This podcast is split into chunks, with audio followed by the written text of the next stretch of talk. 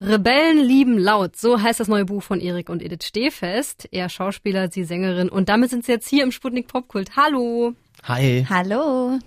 Wie schön, dass ihr Zeit habt für uns, damit wir über dieses Buch reden können. Das, das ja. liest sich ja wie so ein spannendes Drama. Ne? Also es könnte mhm. auch ähm, ein, krasse, ein krasses Drama sein mit äh, ja teilweise auch äh, Geschichten, wo man schluckt. Und dann mhm. wird mir klar, eure Geschichte stimmt ja, ne? Absolut.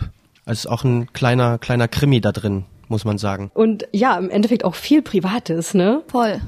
Erik hat ja in seinem ersten Buch Neun Tage wach sich ja sich getraut, seine Lebensgeschichte ganz ehrlich den Menschen zu erzählen. Und da geht es natürlich ganz viel um die Drogensucht von ihm. Und mhm. als wir geheiratet haben vor fünf Jahren, kam es dann eben auch dazu zu sagen, ich möchte meine Geschichte auch ehrlich miterzählen.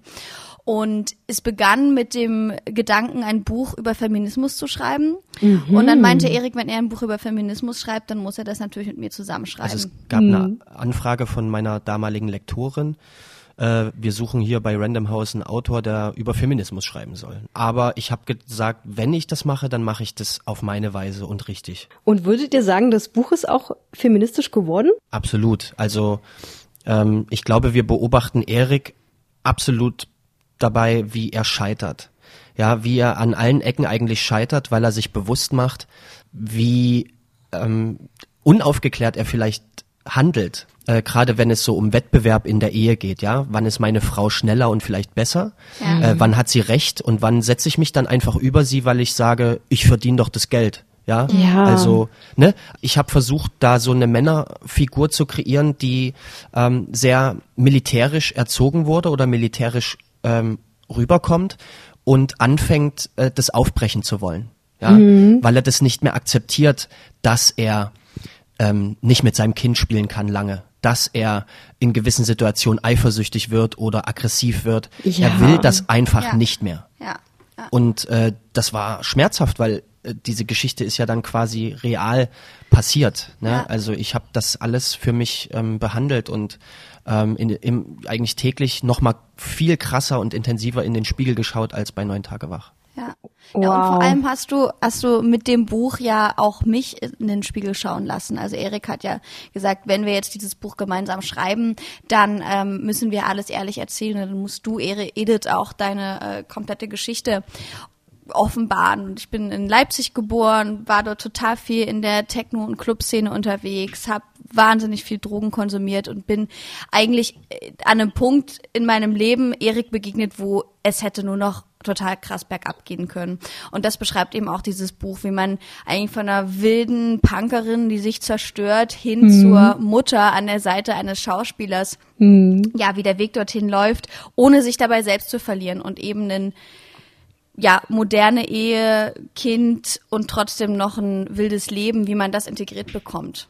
Nüchtern, natürlich. Ja. ja, ja, und gleichzeitig bist du wie das perfekte Puzzleteil, weil die, ja, die Edith im Buch ist trotzdem ja sehr frei, sehr progressiv in, in der Art und Weise, wie sie ihr Leben gestaltet. Und auch das ist ja dann vielleicht feministisch, ne? Das ist ja wirklich total spannend, wie ihr da so perfekt ineinander greift und aneinander so, ja, wie man das so klischeemäßig sagt, ne? Äh, wachsen könnt, ne? Ja, das, äh, das hat gekracht. ja, also viele Monate haben wir uns nicht geschont. Mhm. Ähm, es begann sozusagen mit uns beiden nicht mit diesem, sage ich mal, erstmal ein Jahr in der totalen Verliebtheit und Urlaub und Reise und hier und mhm. da alles schön, sondern es war direkt existenziell. Es ging um Ediths Leben. Mhm. Ähm, sie hätte auch sterben können, sie hätte äh, sich prostituieren lassen können. Es mhm. hat nicht mehr viel gefehlt, um wirklich ähm, Dreck zu fressen. So richtig schlimm. Ja, weil die Sucht und, auch so vordergründig war. Ja, ne, ja genau, ja. genau. Und Total. ich war frisch raus, ja, also ich mhm. ich ich habe eigentlich zu Hause gerade Räucherkerzchen angezündet und ja. äh, meditiert ja. oder zumindest ist es versucht, ähm, so ein bisschen im Leben richtig anzukommen. Ne? Ja. Was für ein spannender Zeitpunkt, an dem ihr euch kennengelernt habt, ne? Als als wäre das so gewollt gewesen. Total. Ja, voll. Ja. Und jetzt seid ihr verheiratet, noch zu dritt, bald zu viert. Herzlichen Glückwunsch übrigens. Dankeschön. Danke. Danke. Und wie ihr sozusagen dahin gekommen seid, das besprechen wir hier gleich noch nach Lady Gaga 911.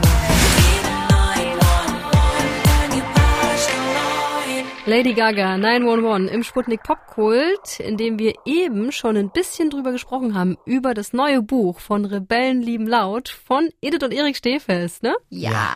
Ich empfehle sehr das Hörbuch tatsächlich, weil dort auch noch Ich Musik auch. drin Ja. ist und, ne, und ihr lest es selber und dadurch ist es auch wirklich höchst emotional. Ich würde sagen, es ist ein Drama, was auf einer echten Geschichte beruht. Und mir ist ein Begriff ähm, aufgefallen, den fand ich sehr spannend. Und zwar, ihr nennt euch ähm, des Öfteren Königskinder. Hm. Warum? Ja, der, der, der kommt so ein bisschen tatsächlich aus ähm, meiner Feder. Ich habe den Begriff ein bisschen umgewandelt. Es gibt total schönen Song von Julie Holz, einer Berliner Sängerin, und die beschreibt so ein so eine Stimmung von zwei Suchenden und die äh, laufen durch den Wald und, und zwei im Winter und die können nirgendwo richtig andocken und werden auch ja gar nicht so richtig akzeptiert und dann begegnen diese beiden Königskinder eben sich selber. In der echten Geschichte von den zwei Königskindern werden die sterben die beiden Königskinder. Und wir haben in dem Buch entschieden, dass wir auch in gewisser Weise sterben wollen, nicht in echt im natürlichen Sinne, sondern dass wir einen Neuanfang brauchen, dass unser Körper, unser das was wir durchgemacht haben, viel viele viele Drogen jahrelang Missbrauch, ähm, viel Gewalt und wir haben gesagt, ey, wir wollen mit diesem Part auch abschließen. Deswegen muss man dann diesen Teil der Persönlichkeit ähm, abstoßen, Ja. tatsächlich. Ja, und dann, dann haben wir, wir haben uns ja komplett tätowieren lassen in sechs Wochen. Und das war eben, ja, das war meine oder unsere Königskindergeschichte zu sagen, äh, die beiden Suchenden da aus dem Wald, die haben sich jetzt gefunden zusammen und beginnen ein ganz neues Kapitel. Stimmt, und die Tattoos gehen ja auch bis zum Hals und ins Gesicht sogar, Ja, ne? ja, kann man, kleines. kann man auf jeden Fall angucken auf ähm, Instagram, Ja. äh, auf euren Profilen. Ja. Spannend.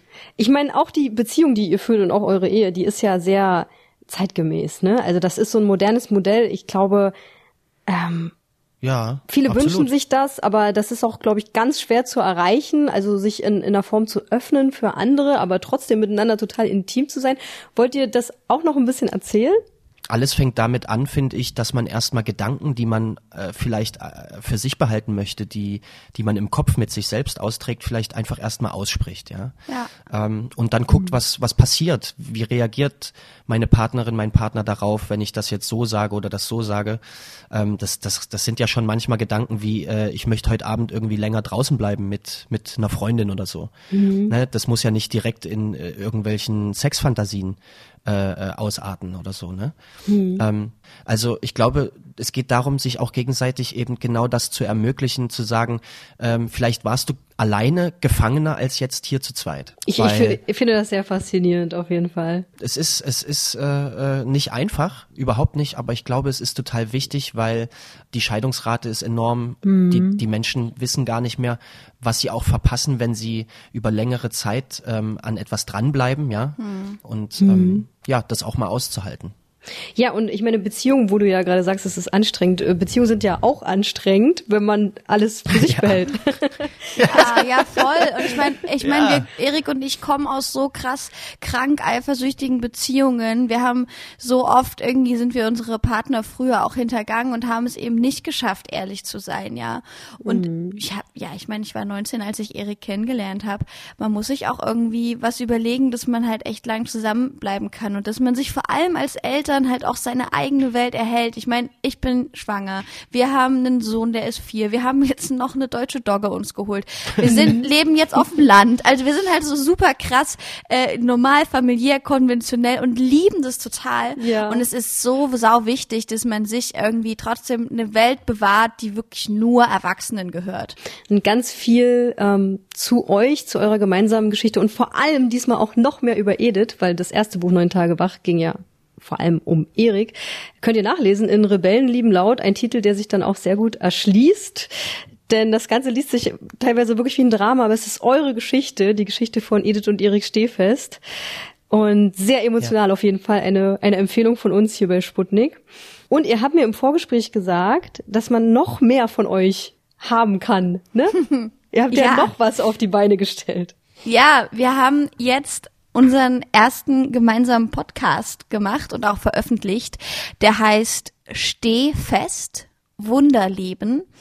Und da haben wir einfach nochmal die Chance, ganz unzensiert und ganz frei über uns zu sprechen und auch auf Fragen einzugehen und so ein bisschen zu berichten, ja, was quasi auch nach dem Buch jetzt alles noch mhm. passiert. Mhm. Danke euch beiden für dieses tolle, sehr offene Gespräch. Sputnik Popkult.